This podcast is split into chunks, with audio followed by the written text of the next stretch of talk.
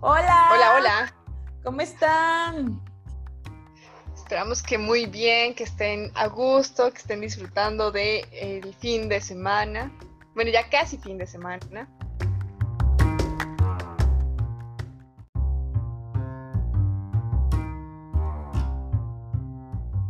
Que, que están dando el último jale de la semana. Seguramente, seguramente sí, pero lo importante es que ellos seguramente pensaron que a nosotras nos iba a olvidar grabar el podcast y no, no, no, no pasó. No, ya sé que no nos tienen tanta confianza como... y les hemos dado bastantes herramientas para pensarlo, pero no, aquí estamos de nuevo. Exactamente. Y pues bueno, esperamos que se encuentren muy bien y les compartimos que seguimos en el tema sobre las lecturas, sobre, eh, en el podcast anterior ya habíamos platicado un poquito sobre los tipos de lectura. Y ahorita, ante ese, ese podcast tan inusual, tan revelador, pudimos establecer que eh, el siguiente paso sería... Chan, chan, chan, chan por supuesto, hablar de la lectura de comprensión. Y creo que es muy interesante este tema. Creo que en el primero, el segundo episodio del podcast, mencioné la parte de las pruebas, en el concreto de la prueba PISA y, y en teoría lo que mide. Pero creo que es muy interesante porque ah, pensamos en PISA o pensamos en la prueba en México en Planea o, o en otras pruebas que se hacen para evaluar la comprensión. Y creo que realmente no tenemos idea de lo que involucra la comprensión o cómo podemos llegar a ella. Entonces, el episodio de hoy va a ser enfocado en ese tema. Así que acompáñenos, vamos a descubrir, vamos a, darnos un clavado a este tema, a estas dudas que surgen y esperemos que, que también nos compartan sobre sus, sus dudas al final del podcast algunas recomendaciones, ¿por qué no? También sabemos que tenemos muchos especialistas y el punto es enriquecer todo este, este tema. Y no olviden que mi nombre es Brenda Isabel. Mi nombre es Valeria. Y estamos en Bibliofactoría.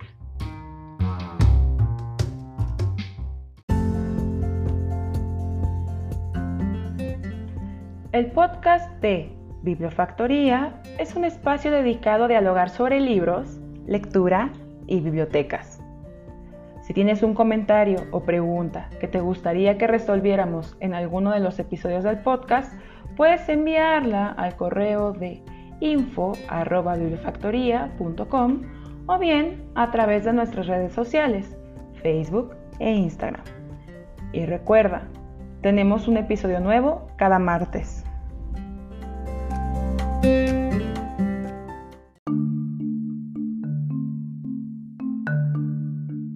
Como lo menciona Isabel, a veces no sabemos exactamente qué es lo que evaluamos y por lo tanto no sabemos exactamente qué enseñamos, ¿no? Eh, me parece que podríamos empezar con que eh, yo considero que en la escuela nos enseñan a la mera decodificación, a, a esta, eh, ¿no? de las letras, de juntar las palabras, de esta lectoescritura, pero no hay más. Nos quedamos ahí. Y un tema súper claro, súper clave en la comprensión es que si los maestros no comprendemos, ¿cómo vamos a enseñar? Pero sumamente es un tema muy, muy polémico porque es una herencia literal dada eh, y, y, y, por eso yo decía al inicio, muchos de nosotros empezamos en esta cuestión de la lectura, por ejemplo, y es muy fácil decir, bueno, es que los maestros o nosotros como maestros no hemos cumplido con nuestro papel, pero muchas veces nosotros mismos no comprendemos lo que leemos, ¿no? Recuerdo muy bien, digo, mi mamá no es docente, pero cuando hablo siempre de la cuestión de la lectura y así con mi mamá, ella me dice que ella nunca, durante su vida escolar, eh, mi mamá estudió hasta la prepa terminada, mi mamá nunca entendió lo que leía. Le costó mucho trabajo la escuela y a una hora de adulta, a sus 47 años, que mi mamá es una mamá muy joven, no comprende muchas veces lo que lee. Entonces, creo que podemos ver y dimensionar a partir de eso que mi mamá seguramente no es el único caso que existe em, y que también, como bien decías, Vale, eh, sí, muchas veces los maestros no comprendemos lo que leemos, pero también tiene que ver con una cuestión de que tampoco nos enseñaron cómo comprender. Porque, como bien mencionas, la decodificación es parte de la vida escolar en México. Nos enseñan a decodificar, ahí se centra el programa educativo, pero es más o menos a partir de, de tercero, cuarto, que asumen que ya sabemos decodificar muy bien y ya, ya, y ya por tanto, por ende, decodificación es igual a comprensión, ya. Sí, Sí, ya. O sea, creo que sí es una cadena, ¿no? No nos enseñan, nosotros enseñamos lo que nos enseñan y entonces estos huecos se van heredando de generación en generación. O sea, realmente aquí en, en todo este espacio de bibliofactoría nosotros respetamos mucho el labor docente porque, digo, lo hemos vivido en carne propia, son muchas exigencias y yo considero que debe de haber una vocación enorme para poder ser docente, porque si tienes que todo este el tiempo estarte. Sí, en este país, yo, creo que mundial, o sea, es. Sí, pero el docente este siempre pone. Pero en este país, la labor del docente, cosa, yo también entiendo que en todo el mundo sí, pero en el caso de México mucho más, porque imagínate, grupos tan llenos de niños, tan mal pagados, chambas eh, de tiempo estratosférico, en condiciones en donde no tienes libros, no tienes herramientas. Eh, o sea, por eso decía que en México, o sea, de verdad, no por ponerlos como mártires, pero sí tienen mucha vocación, como bien dices tú, porque la realidad es que ser docente en este país no es fácil, ni aún siendo docente en una escuela particular, creo yo. Sí, no, creo que no. Hay muchas exigencias y un compromiso constante al igual de capacitación, ¿no? Entonces, sí, a veces idealizamos mucho la profesión, el, sujeto de ser maestro, ¿no? Es como un lo sabe todo y todo es perfecto y no, bueno, hay que reconocernos como seres humanos y por lo tanto abrimos este espacio para eh, reforzar este tema, sobre todo de la comprensión. Entonces, un abrazo a tu mami, la saludamos, la saludo con mucho gusto.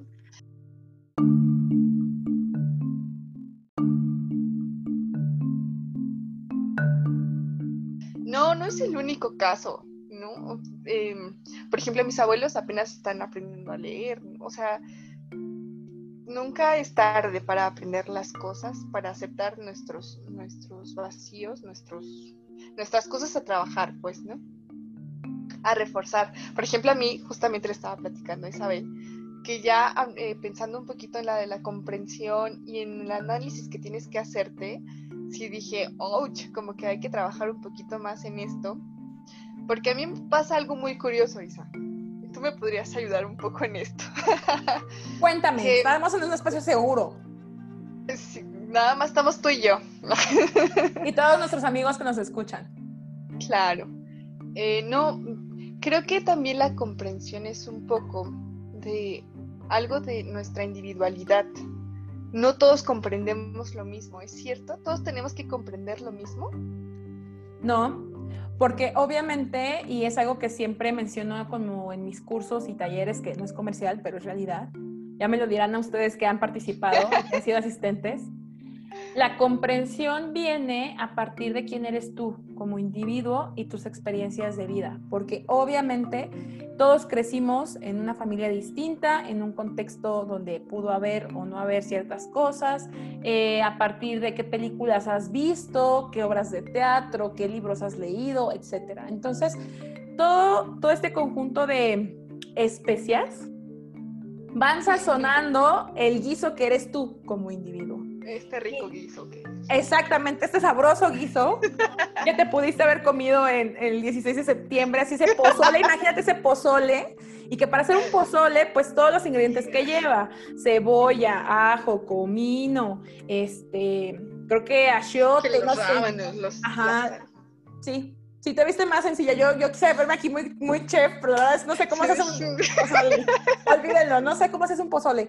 Pero imagínense nada más el pozole más rico que se han comido ustedes y que cada uno de esos ingredientes le dan al pozole rojo un sabor en, un sabor en particular que difiere del pozole blanco, del pozolillo, del pozole verde, y si le pones carne de puerco o pollo o, verduras, el pozole tiene un sabor distinto.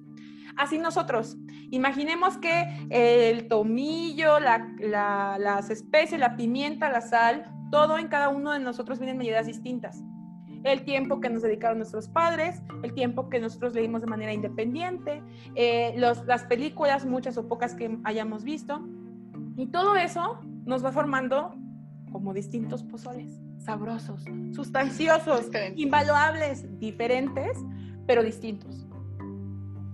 Y entonces... creo que sí, es, es uno, creo que, bueno, creo que sí es necesario hacer esta diferencia porque nacemos siempre, o, o creo que va relacionado también con esto de las a ver, corte.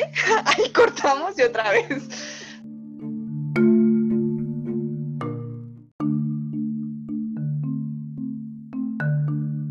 Porque, a ver, me explico.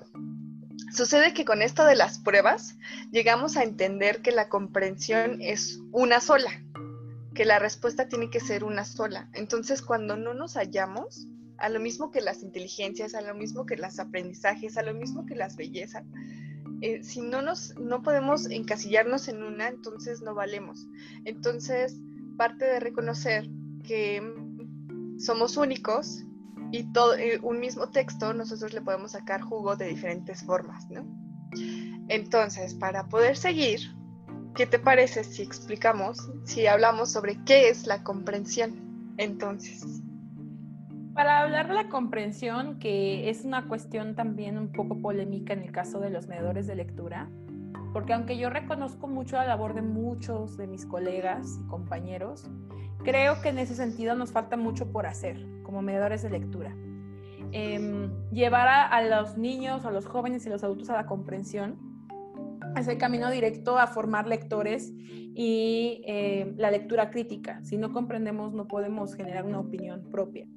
Y entonces, por eso me parece muy pertinente sí mencionar y partir de, lo que es el concepto de comprensión. Y en este caso quiero traer a colación eh, un concepto que a lo mejor lo vemos un tanto ambiguo y corto, que es el concepto de, del Progress in, International Reading Literacy Study, PIRLS por sus siglas, que es una prueba que se aplica a nivel internacional, así como se aplica PISA, Em, y esta prueba tiene un concepto que dice lo siguiente.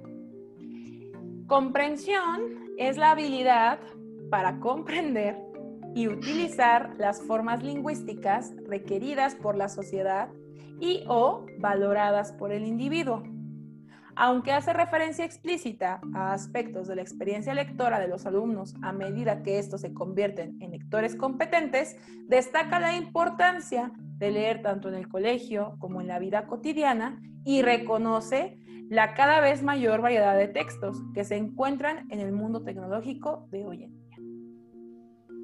Híjole, es que sí, ya, ya entiendo. Es un concepto muy complejo. O sea, creo que aún en, nuestros objetivos de educación de aprendizaje recurrimos mucho al comprender, comprender. Y ya cuando hablamos de comprender es, pues, comprender, o sea, no sabemos exactamente qué es lo que hay atrás y entonces ahí ya empezamos con huecos.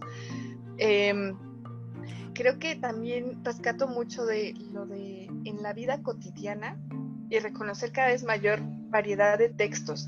A mí me pasa, no sé, a ustedes, que em, ahorita que todo es a distancia, que todo es digital, para los papás, para los alumnos, para todo momento es la maestra nos manda las indicaciones y es leer página y los niños preguntan, ¿qué tenemos que hacer? Leer página 27. ¿Qué página? Y los padres igual. O sea, tanto la lectura digital como la comprensión, no sé si también tenga que ver en, el formato digital. No, no hay conexión, no, no, no estamos acostumbrados. No sé si tenga que, o sea, tengo entendido que la comprensión también se puede reforzar mucho por el sonido de la voz, ¿no? Y hay muchos especialistas en eso. Pero sí nos falta mucho en, esta era digital pasar, imagínate, o sea, ahora ya no solamente es una comprensión eh, grupal, social o como una lectura como la que estamos acostumbrados, ahora ya tenemos que pasar a una comprensión digital y en eso hay muchos factores que no nos están ayudando y que no sé qué va a ser de nosotros. Bueno, es que creo que aquí en ese sentido que tú mencionas, la de la comprensión en medios digitales, creo que hay que ser pacientes. El cambio, por ejemplo, si pensamos en la historia del libro, el cambio del, del manuscrito al libro impreso, al libro de la imprenta, seguramente fue de cientos de años.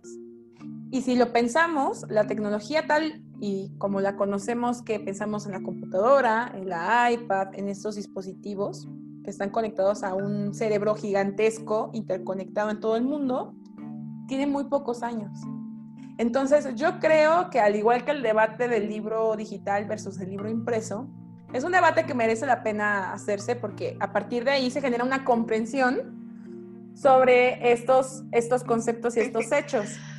Pero hay que ser pacientes, porque si al cerebro le tomó cientos de años adaptarse del manuscrito al libro impreso y que incluso si cambiaban el tipo o la fuente de la letra en la que imprimían, la gente no lo podía leer, tenemos que esperar que a nosotros, dentro de 100 o 200 años, podremos estar avanzando en este, en este camino, ¿no? La evolución es lenta. La tecnología puede ser muy rápida, pero la evolución es lenta. Entonces, en ese sentido, pues tenemos que ser pacientes.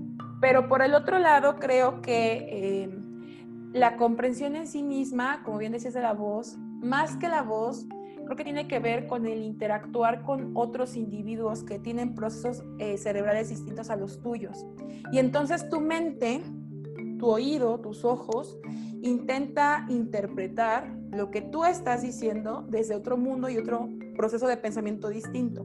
Y al hacer este esfuerzo de ver el lenguaje corporal, identificar el tono de voz con el que la persona nos dio la indicación, si lo dijo con una voz bajita o con una voz muy alta, si lo dijo con un lenguaje corporal agresivo o tranquilo, y después identificar los sonidos y procesarlos. Hay varios procesos que le ayudan mucho a la comprensión, como una rutina de pensamiento. Que el, cerebro lo hace de manera automática, sí, pero si lo identificamos es así. Entonces, es muy importante tener en cuenta que es un proceso y que como todo proceso, igual que cuando aprendimos a decodificar las, el alfabeto, lleva su tiempo. Y creo que en ese sentido, en el caso de México, tanto los docentes como los mediadores, como los bibliotecarios, no nos hemos enfocado a trabajar la comprensión paso a pasito para generar estas rutinas de pensamiento que nos lleven a ello. Y traigo el ejemplo de interactuar con otros individuos porque, digo, yo mencioné el concepto de peers porque, pues bueno, es una prueba internacional con cierta autoridad y avalada de manera eh, homologada por varias instancias importantes en el mundo. Pero también quiero traer el concepto que mencionó eh, una maestra argentina que se llama, déjenme recuerdo cómo se llama, Melina Furman, que ella en una charla que hizo hace unos meses titulada eh, Educar mentes curiosas en tiempos de, de pandemia, ella menciona que el teórico David Perkins dice que comprender es actuar sobre el conocimiento de manera flexible, no solamente declararlo. Y entonces cuando vemos este concepto, por eso yo decía lo de interactuar nuestras palabras y nuestro enfoque con el de otra persona, porque obviamente para mí manzana es una cosa. Y Valeria asume que también manzana es ese fruto que viene de un árbol, tal, tal, tal. Pero si hablamos de un ejemplo de llevar, de llevar la manzana a los contextos del mundo literario, seguramente yo voy a pensar en algunos referentes y Vale en otros. Val, ¿tú qué piensas cuando piensas en la manzana, en los cuentos o en la literatura? ¿Cuál es tu primer pensamiento? Viene a la mente. Adán y Eva. Yo siempre pienso en la manzana de Blancanieves, pero justamente pensamos de que es la misma fruta. Comprendemos que es la misma fruta con distintos significados, exactamente, porque en mi caso pues es una, una fruta que está envenenada y por tanto está prohibida. En tu caso pues es el origen del pecado original. Entonces, a partir de eso podemos comprender que la manzana es la misma, es el mismo fruto, pero tiene significados distintos. Y no por eso está mal. Entonces, cuando llevamos a la gente al camino de la comprensión, de lo que es comprender, vaya la redundancia, hay que entender que hay conceptos que no tienen verdades absolutas. Otros sí, como el caso de la manzana, sí lo va a tener, pero hay otros que en el caso de la percepción o la interpretación van a ser distintos. Entonces es válido. Si no tenemos referentes diferentes. Por eso lo de reconocernos como individuos es un momento importante si queremos mejorar nuestra comprensión. ¿Quiénes somos? ¿Cuáles son nuestras motivaciones? Pareciera muy simple, pero en realidad, igual vuelvo como otra vez a mencionar mis talleres de fomento de la lectura. Cuando les pedimos la tarea de que escriban su historia lectora, no es tanto como por esta idea de que me la compartan a mí, sino que yo sé que existen motivaciones y una motivación es compartir. Y yo digo, bueno, compárteme tú a mí tu historia lectora. Pero más que yo lea tu historia lectora, lo importante es el proceso que a ti te ocurre cuando la estás escribiendo, porque hay un proceso de resignificación de, las lecturas que más te han impactado y por qué. O si ninguna te ha impactado, ¿por qué? Y al pasar otra vez por tu recuerdo, y analizar ciertos momentos importantes como el primer libro que alguien te leyó en voz alta, el primer libro que tú leíste de manera independiente, eh, el libro que cambió tu vida, el libro que te alejó de la lectura, empiezas a intentar jalar ese, ese momento con esas experiencias. Ah, bueno, pues ese libro no fue importante para mí porque, por ejemplo, a mí no me gustan los perros. Y entonces esa novela era sobre perros y a mí los perros no me gustan pero para comprender partimos de quién eres tú como individuo y quién eres tú como lector y cuáles son tus referentes para que puedas conectar, ahora sí, con conceptos universales. Hombre, y esa actividad es, es muy buena, es muy reveladora. O sea, yo cuando la hice, y ahorita hablando sobre el tema de, comprensión, puedo concretar que los libros me ayudaron a comprender el mundo, a comprender mis transiciones, mi, ¿no? mi transformación en, en muchas etapas en mi vida. Entonces creo que es parte también de comprender nuestra vida, nuestro mundo a cada instante. La comprensión está en cada minuto de nuestra vida.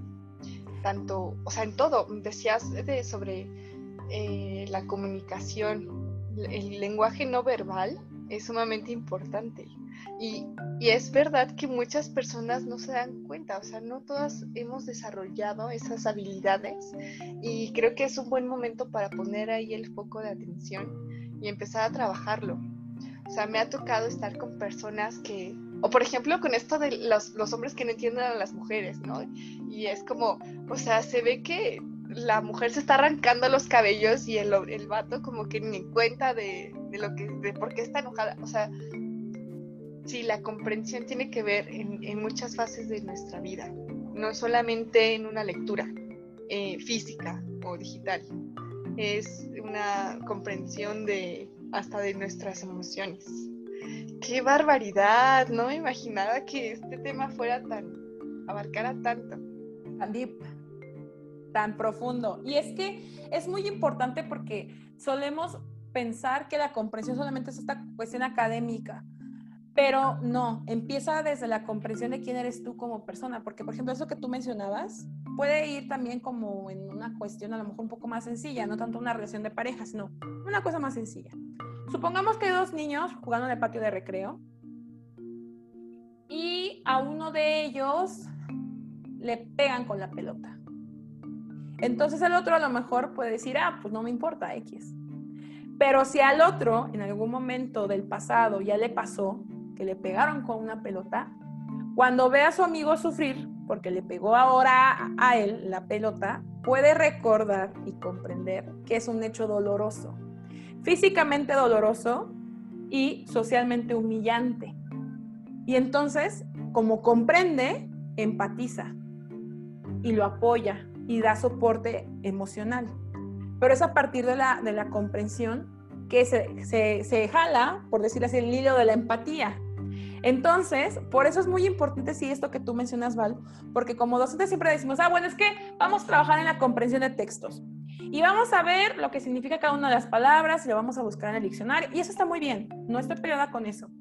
Pero creo que cuando empezamos a hacer ese tipo de ejercicios, de buscar en el diccionario, de interpretar lo que dice una oración, de buscar información eh, selectiva a partir de un texto, antes de hacer eso, tenemos que desarrollar esta comprensión primero de la lectura de imágenes, la lectura corporal y jalar a partir de los referentes de cada uno. Por eso es importante y por eso me pareció interesante el concepto que menciona Melina Furman de David Perkins, porque cuando él dice que hay que pensar que el conocimiento es un ente flexible, pensemos que el conocimiento o los saberes son como una masita de Play-Doh, que tienen muchas caras y muchas formas. No solamente están en, en esfera o en cubo, no. Puede ser una masa amorfa y seguir siendo conocimiento. Y entonces cuando pensamos que el conocimiento es algo flexible y que además constantemente se le puede estar adhiriendo nuevas masitas, podemos entender porque es una habilidad que tenemos que ir construyendo, la de la comprensión. Entonces, eh, ¿por qué la vamos construyendo? Porque esa masita tiene que entender, que tiene que adaptarse. No importa si está en un vaso o en una caja o en un guacal. La masita tiene que aprender a adaptarse, no importa en dónde se encuentra almacenada, no importa el color que sea, no importa el tamaño, si es chiquita o es grandota, tiene que adaptarse y así con el conocimiento. Porque al final los saberes tienen distintas caras y distintos enfoques. Y cuando comprendemos realmente los conceptos fundamentales, no importa en qué color o en qué tamaño se encuentre presentado, tú lo vas a comprender y lo vas a entender y lo vas a poder em, hilar con lo que tú sabes sobre ese concepto. Wow, es muy interesante. La verdad es que creo que partimos de varias cosas, de conocimiento, del conocimiento a ti mismo y ante todo quedamos un poco cortos y por eso la urgencia de volver a replantearnos, porque si bien es cierto la comprensión siempre la hemos, o al menos yo en mi vida académica o en vida personal, es, hay un concepto guardado, o sea, es un tema que ha estado presente en toda mi vida, pues, ¿no? Pero no le hemos sacado el jugo de esta manera, es, muy interesante y por lo tanto quedamos cortos ante el sistema, porque digo, muchos lo sabrán, algunos no tanto, de mis temas que más me apasionan es la educación emocional. Y pues obviamente si no hay una comprensión en sí mismo es porque tampoco hay unas materias que nos hagan voltear a vernos. Y todo es hacia materias, hacia conocimientos duros, hacia y entonces vaya, sí tenemos mucho trabajo que hacer, pero nunca es tarde, así que, ¿por qué no nos hablas un poquito sobre los círculos de la comprensión, Isabel? Una guía, hay que tener un referente, algunos pasos para poder entender esto de la comprensión, para poder comprender la comprensión. Imagínate. Pues eh, esta, esto de los círculos la comprensión es algo nuevo para mí se lo aprendí a Melina Furman, de verdad, si no han tenido oportunidad de escuchar sus charlas TED, sus conferencias en YouTube, búsquenla, es, increíble.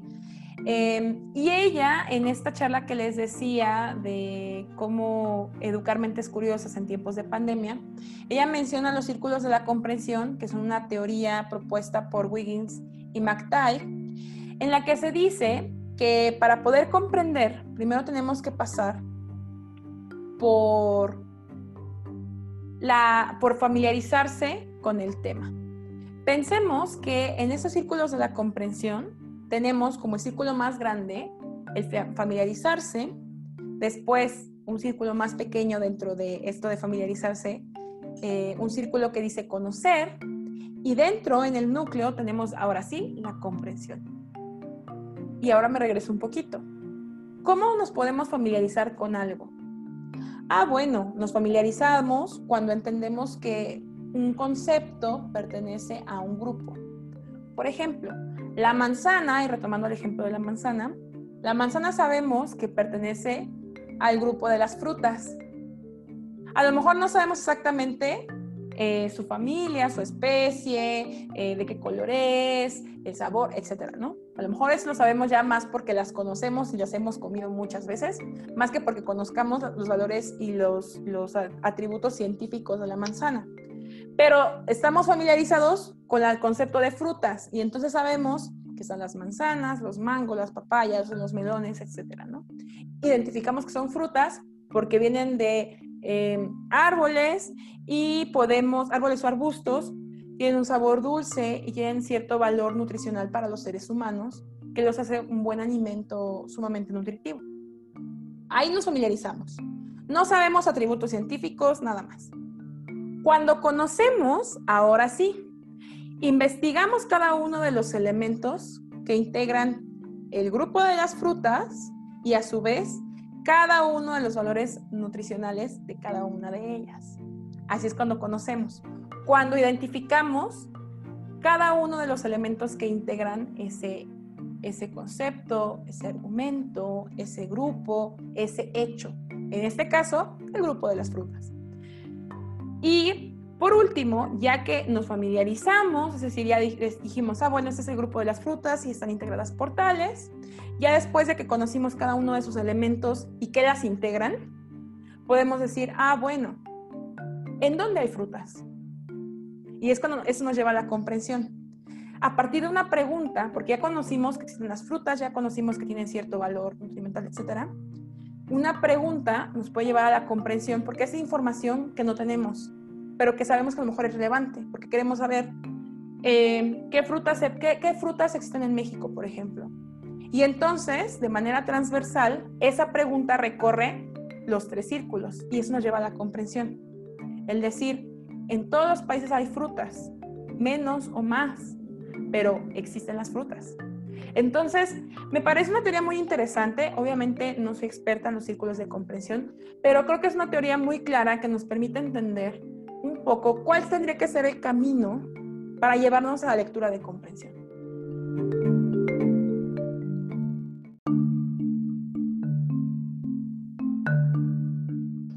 Investigando un poquito también yo encontré eh, una investigación, bueno, más que una investigación, es una guía para el docente sobre la comprensión que es del Ministerio de Guatemala, me parece y ellos hablan pero de los niveles de comprensión lectora. Entonces, ya reflexionando un poquito, hay, hay muchas eh, partes en las que se coincide con el que tú propusiste.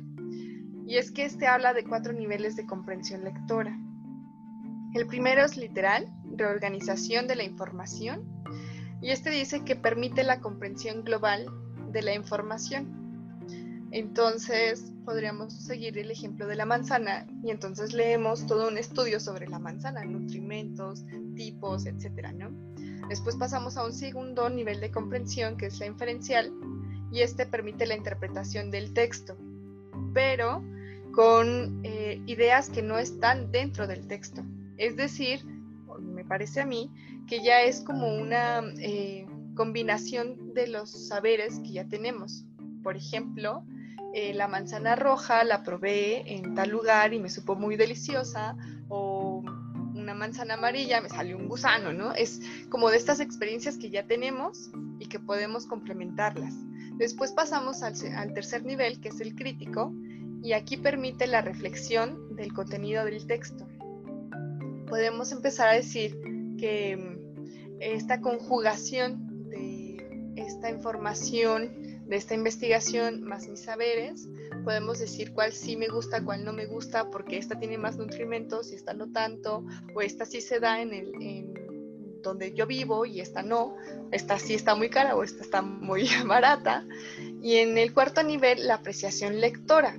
Es, me parece a mí que ya es como una manera de archivar ya un conjunto de saberes, algo ya más sustancial para nosotros, de qué es lo que sí nos quedamos, qué es lo que no nos quedamos, y así podemos tener un enlace directo con lo que hemos leído, ¿no?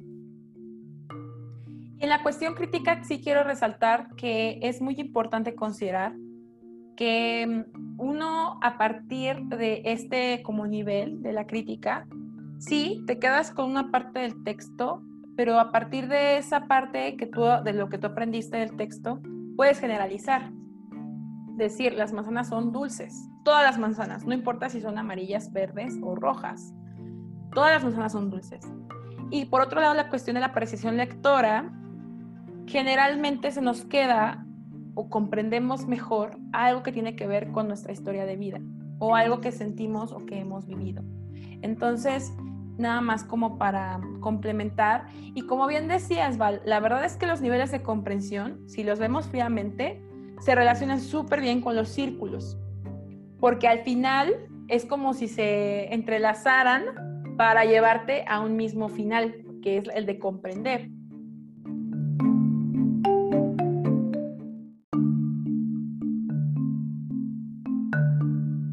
Em, de alguna manera, eh,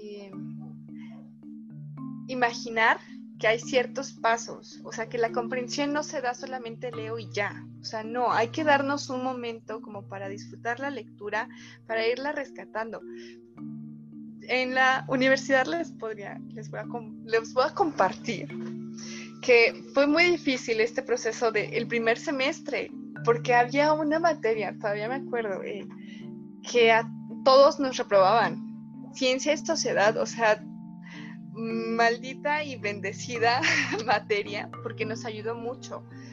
No todos nos dedicábamos a leer bien. Hubo una clase que el maestro, Fernando Juárez, nos hizo leer un párrafo, toda una clase, y todos teníamos diferentes enfoques y, al, final como que ese mm, disfrute de esos enfoques nos llevó a la idea principal, ¿no? Lo que nos quería decir el autor.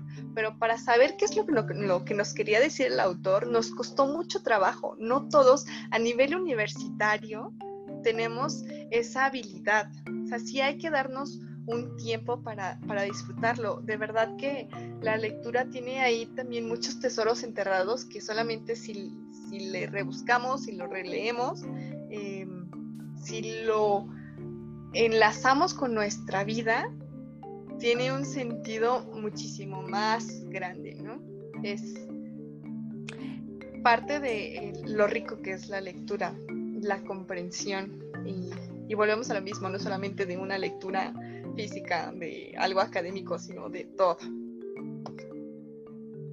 Y, es interesante lo que mencionas, Val, porque creo que al final el llamado con este episodio del podcast es un llamado a los docentes para que cambiemos el chip y el enfoque con el que trabajamos la comprensión y entender de que no podemos generar comprensión si no empezamos a, entender que como individuos tenemos distintos hilos y que hay que jalar de esos hilos para llevar a la comprensión.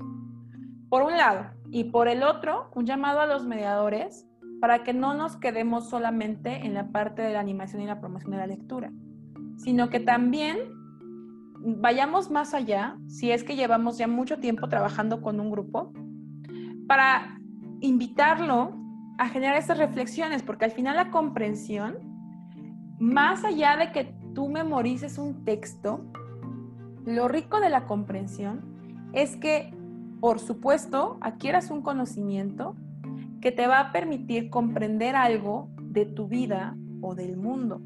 Y que a partir de que tú lo leíste, lo puedas descifrar cuando te topes con ese concepto, suceso, vivencia, lo que sea, en la vida real y tú puedas comprender hacia dónde quieres llevarlo. Entonces, para eso sería eh, la importancia de la comprensión. Obviamente, además de que por supuesto, comprendes las indicaciones, sabes lo que te están diciendo, identificas los, los, significados, puedes interpretar, analizas, eres una persona súper crítica, no te quedas con un concepto o un documento como verdad absoluta. Y entonces, a partir de eso vamos generando otro tipo de nivel de lectura y por supuesto otro tipo de de necesidades. Entonces, eh, es, yo sé que la comprensión lleva tiempo, porque como bien mencionó Val, los niveles de lectura para pasar de uno a otro pueden ser meses o pueden ser años, dependiendo tú como persona o tu grupo, pero vale mucho la pena porque son herramientas invaluables. Y me parece muy lamentable, Val, que bueno, ahora lo que comentas, que hasta la universidad pudieron empezar a adquirir esas rutinas de pensamiento para llegar ahí, ¿no? Y lo mismo pasó cuando yo también estudiaba.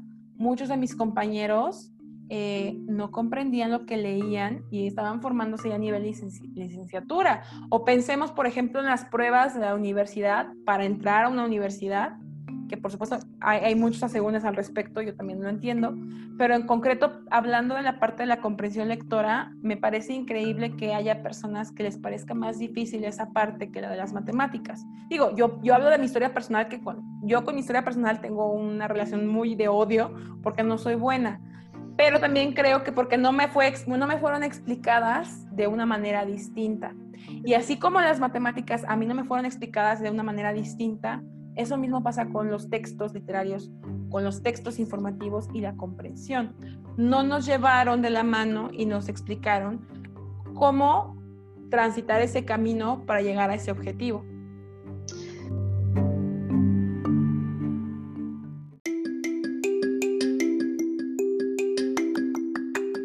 ¿Qué más puedo agregar? Pues solamente recalcar la paciencia y compartir la lectura. A mí me sirvió mucho eso. Eh, lo que yo entiendo no es lo mismo que mi compañera entendía, entonces cuando lo platicábamos eh, me quedaba más claro las cosas, se enriquece la lectura, se enriquece la comprensión, se enriquece el propósito. Y a esto recalco, em, hay que tener un objetivo de lo que sea que se tenga que leer Solamente así vamos a poder sacarle el jugo y vamos a poder dirigir bien nuestra comprensión, porque nuestra mente a veces es muy dispersa y si no estamos acostumbrados a meditar, a eh, centrarnos en algo, se nos pueden ir las ideas, se nos, puede, nos pueden distraer muchas cosas y no logramos terminar el objetivo. Hay que establecer objetivos para qué lo queremos y solamente así vamos a poder aprovecharla. Y una forma y una forma de, llevar a, los objetivos de la lectura es empezar a partir de los tipos de texto. O sea, de manera muy simple existen dos tipos de texto, los textos literarios, cuyo lenguaje tiene un fin estético, quiere contarnos una historia de manera verosímil, es decir, que tú te la creas, pero generalmente los textos literarios te cuentan cosas que no sucedieron o que son fruto de la imaginación de un autor y su fin es hacerte pensar a lo mejor algo distinto, eh, ejercitar la imaginación y entretenerte. Por otro lado tenemos los textos no literarios o informativos o de no ficción y esos textos tienen el fin o el propósito de informarte, de darte elementos para que tengas tu eh, conocimiento del tema y que puedas manifestar una opinión. Entonces, a partir de ahí, como bien dice Val, podemos determinar esos objetivos. Vemos un texto literario y más o menos a partir de lo que a rasgos generales se puede hacer con ese texto literario, determinamos, ah, bueno, mi fin es entretenerme. Mi fin es desarrollar mi imaginación. Mi fin es conocer de algo que no existe, pero que me llama la atención. Y en el texto informativo, bueno, mi fin es crear una opinión y entonces yo sé que no me basta una lectura de un texto, para generar una opinión, sino que necesito más lecturas de más textos distintos de diferentes autores.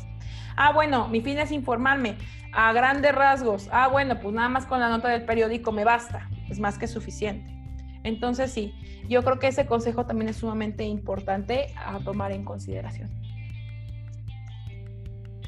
Y bueno, pues siendo así, pues no nos queda más que terminar diciendo que hay que tener mucha paciencia. Hay que escuchar, ¿no? Hay que escuchar a los otros y para eso necesitamos mucha, mucha paciencia y mucha contemplación. En ese sentido sí creo que nos hace falta ser un poco más como los gatos. Acá. Observar el mundo desde diferentes enfoques. Oh, ya. Mira. Es que nunca has visto cómo, cómo, un gato observa el mundo. O sea, por ejemplo, mi gata Luna puede observar la ventana tres horas. Sí. Y, puede estar quieta como una estatua. O sea, y, y, pues yo sé que los gatos son animales muy crueles y muy egoístas y muy desleales y así.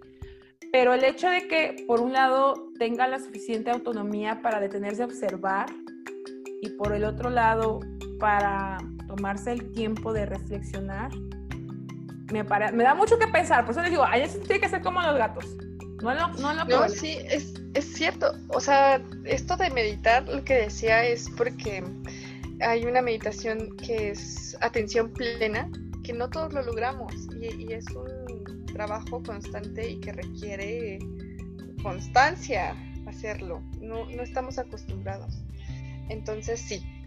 Pues bueno, esto fue una revelación para nosotras, como siempre.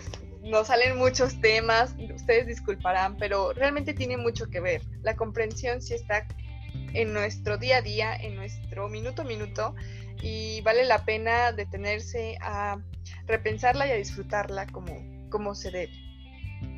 Y a sacarle el mayor provecho. O sea, yo creo que ahí sí me quedo mucho con lo que dice Aidan Chambers, que para él la lectura no, es, no tiene un fin eh, vanidoso como lo puede ser la recreación, sino que la lectura es un medio para llevarte a un estado superior de la mente y a pensar cosas que nunca hubieras pensado por ti mismo.